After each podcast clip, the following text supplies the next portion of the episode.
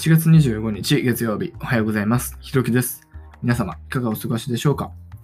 いや、えっと、月曜日なんですけど、えー僕は大学の授業が終わってしまい、完全に曜日の感覚がなくなってしまって、いやー、なんか、まあ、すごく自由でいいんですけど、なんか、物足りないじゃないですけど、なんかすごい変な感じっていうか、えっ、と、まあね、えー今日一日予定は、まあ、ほぼなく、まあ、えっと、メンターとしての、えっと、シフトが、えっと、まあ、午後、ちょっとあるっていう感じなんですけど、まあ、それ以外はほぼ何もないっていう感じで、まあ、ちょっとね、これからどうやって過ごしていこうかなっていうのを、えー今ちょっと考えてます。まあ、ということでね、えっと、今日も、えー配信していこうと思うんですけども、まあ、えー今日話す内容は、そんなになんか深い内容じゃないんですけど、えっ、と、まあ、いつ留学に行けるのかなっていうことをちょっと話そうかなと思います。いや、やっぱりこの春休みに入ってすごく時間ができて、まあ、約3ヶ月ぐらい長期休暇をもらったわけなんですけど、いや、どうやって留学行こうかっていうところで、まあ、休学してね、行くのもいいんですけど、なんか、ちょっと休学ちょっとよくわからないっていうか、なんかよくわかんないっていうか、その制度が使いづらいっていう感じがありまして、あんまり使いたくないっていうか、その後、もうちょっと調べなくちゃいけないのが、その就職活動とかに、なんかまあ影響が出るみたいないうことも言ってる人がいるんで、まあ、なんで休学したのみたいな感じで聞かれたときに、まあ、うん、ってなっちゃうとやばいっていうことで、まあちょっと休学使わずにね、うまく留学できたら、まあ一番いいっていうか、もうなるべく早くというか、えっ、と、もう留学に行きたくて、いや、本当に、あ僕行くとしたら中国語に、中国語やってるので、えっと、中国語に、中国に行きたいんですけども、いやね、いつ行けるのかっていうのが本当にわからなくて、まあ正直ね、まあ、えっと、前も言ったかもしれないんですけど、このコロナっていう、えっと、まあこの状況をむしろ生かすっていう考え方も、まあ自分の中ではあって、えっとまあコロナがひどくなった時に、まあ日本に帰ってこれなくなるじゃないですか。そうなった時に、まあ戻るっていう選択肢がもう完全にゼロになって、まあ、えっと、振り切ってやる気が出るんじゃないかとか、えっと、まあ、ちょっと楽観的に、えー捉えてるんですけど、ちょっとやっぱりそれする勇気が、まあ、ないっていうか、えっと、まだ、えっと、言語学習始めて、中国語をやってからまだ半年ぐらいしか経ってなくて、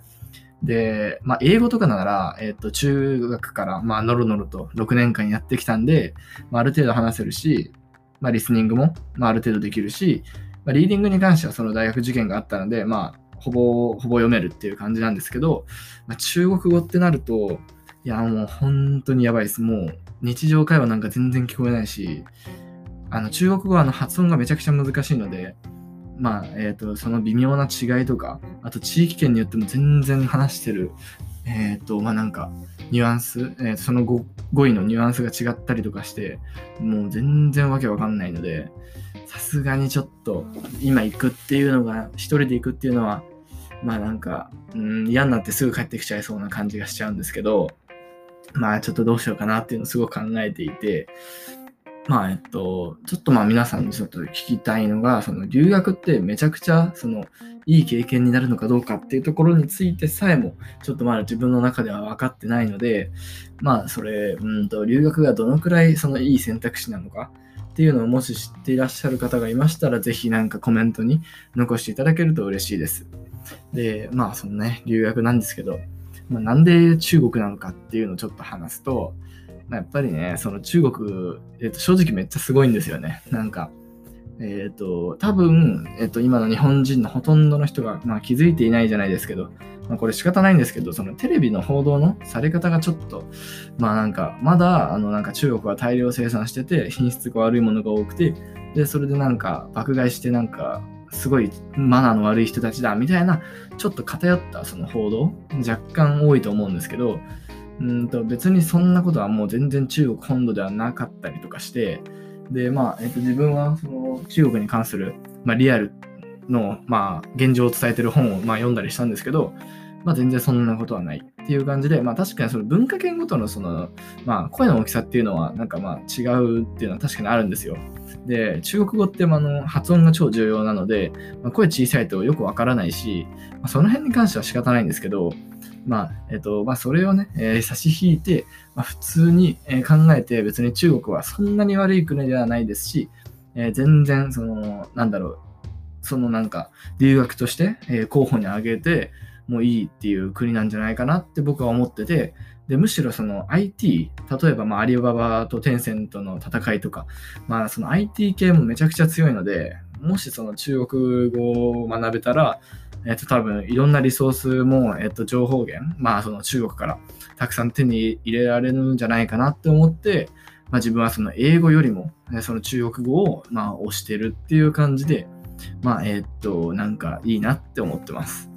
で、まあなんかめっちゃおまけみたいな理由をさらに付け加えると、なんか自分英語より中国語の方がちょっとやりやすいっていうか、まあ、漢字で見やすいっていうのもあるんですけど、まあ、まず時制がな、時制っていう概念がそんなに、えっと、濃くなくて、で、あと、その動詞とかが変化しないし、なんか、えっと、なんか漢字って多分その字自体に意味があるので、その一文字が多くの意味を持ってくれるので、結構その文章を構成するのも簡単で、まあ、例えばその英語だとその A とかって全然意味持たないんですけど、まあなんか、中国語だと、なんて言えばいいのかちょっとわかんないんですけど、まあとにかくわかりやすくて、で、自分はすごく第二言語として選んでよかったなって思ってるんですけど、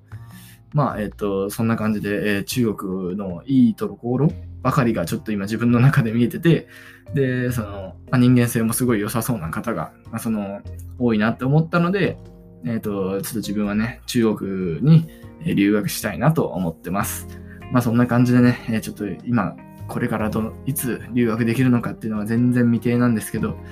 まあ、えー、とりあえず、えー、資格試験、まあ、それを目指して、まあ、それをモチベーションに、えー、中国語を勉強して、えっ、と、いつか行こうかなと思ってます。まあ、ということで、え今日こんな感じで、えっと、まあ、皆さんに有益だったかどうかはちょっとわからないんですけども、えっ、ー、と、まあ、自分のね、えっ、ー、と、その春休みの時間の使い方っていうところから、えっ、ー、と、中国留学についてちょっと話してみました。え僕のチャンネルではこんな感じで、え僕の日常や、え皆さんの役に立つことを、え配信していますので、え興味ある方はぜひフォローの方よろしくお願いします。ということで、え今日も一日頑張っていきましょう。ひろきでした。